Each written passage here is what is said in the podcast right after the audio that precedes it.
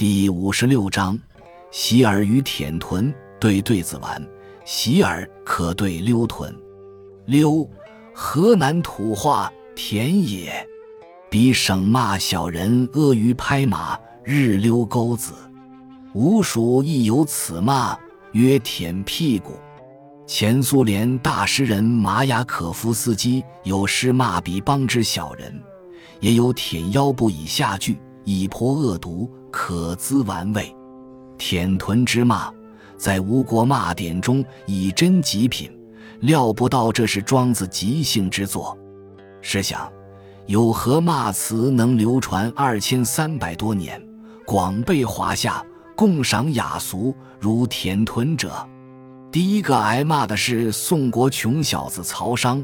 事件《庄子·列御寇》中，话说曹商出差秦国，嘴甜，讨得秦王欢喜，赐车百辆，回宋国夸耀，踏谢庄子说：“困守贫民区，打草鞋不糊口。”面黄肌瘦，若比这种本领，我确实不如你。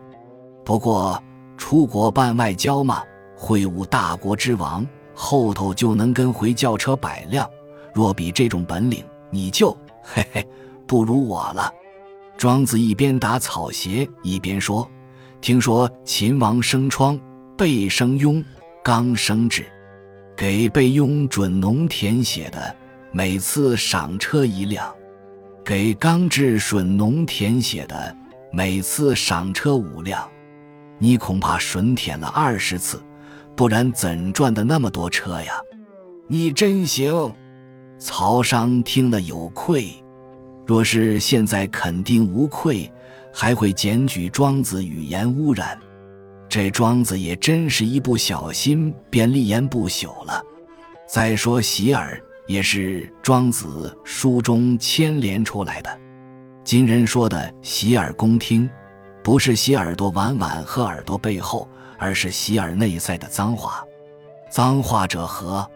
庄子《逍遥游》写尧帝让江山给许由做，许由不做，回写说炊事员罢工了，神职人员也不至于下厨房呀。意味各有职守。倒不认为教自己接班是脏话，以为跑去洗耳。洗耳一事，首见赵齐《孟子》注释文内，显析艺术想象，平天趣味。后又有人在天趣味说许由跑到河边洗耳，朝父正在引牛，抗议说：“你把水弄脏了。”当即牵牛走了。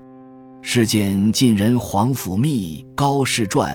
许由编这些笑话，间接反映了政治的肮脏是后代的事。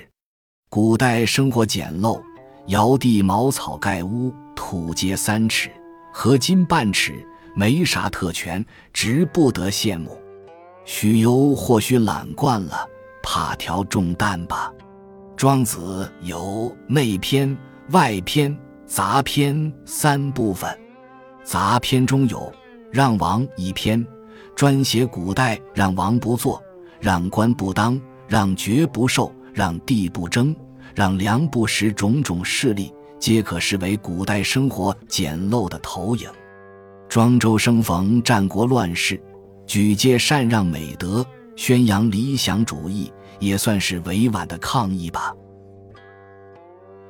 本集就到这儿了，感谢您的收听。喜欢请订阅关注主播，主页有更多精彩内容。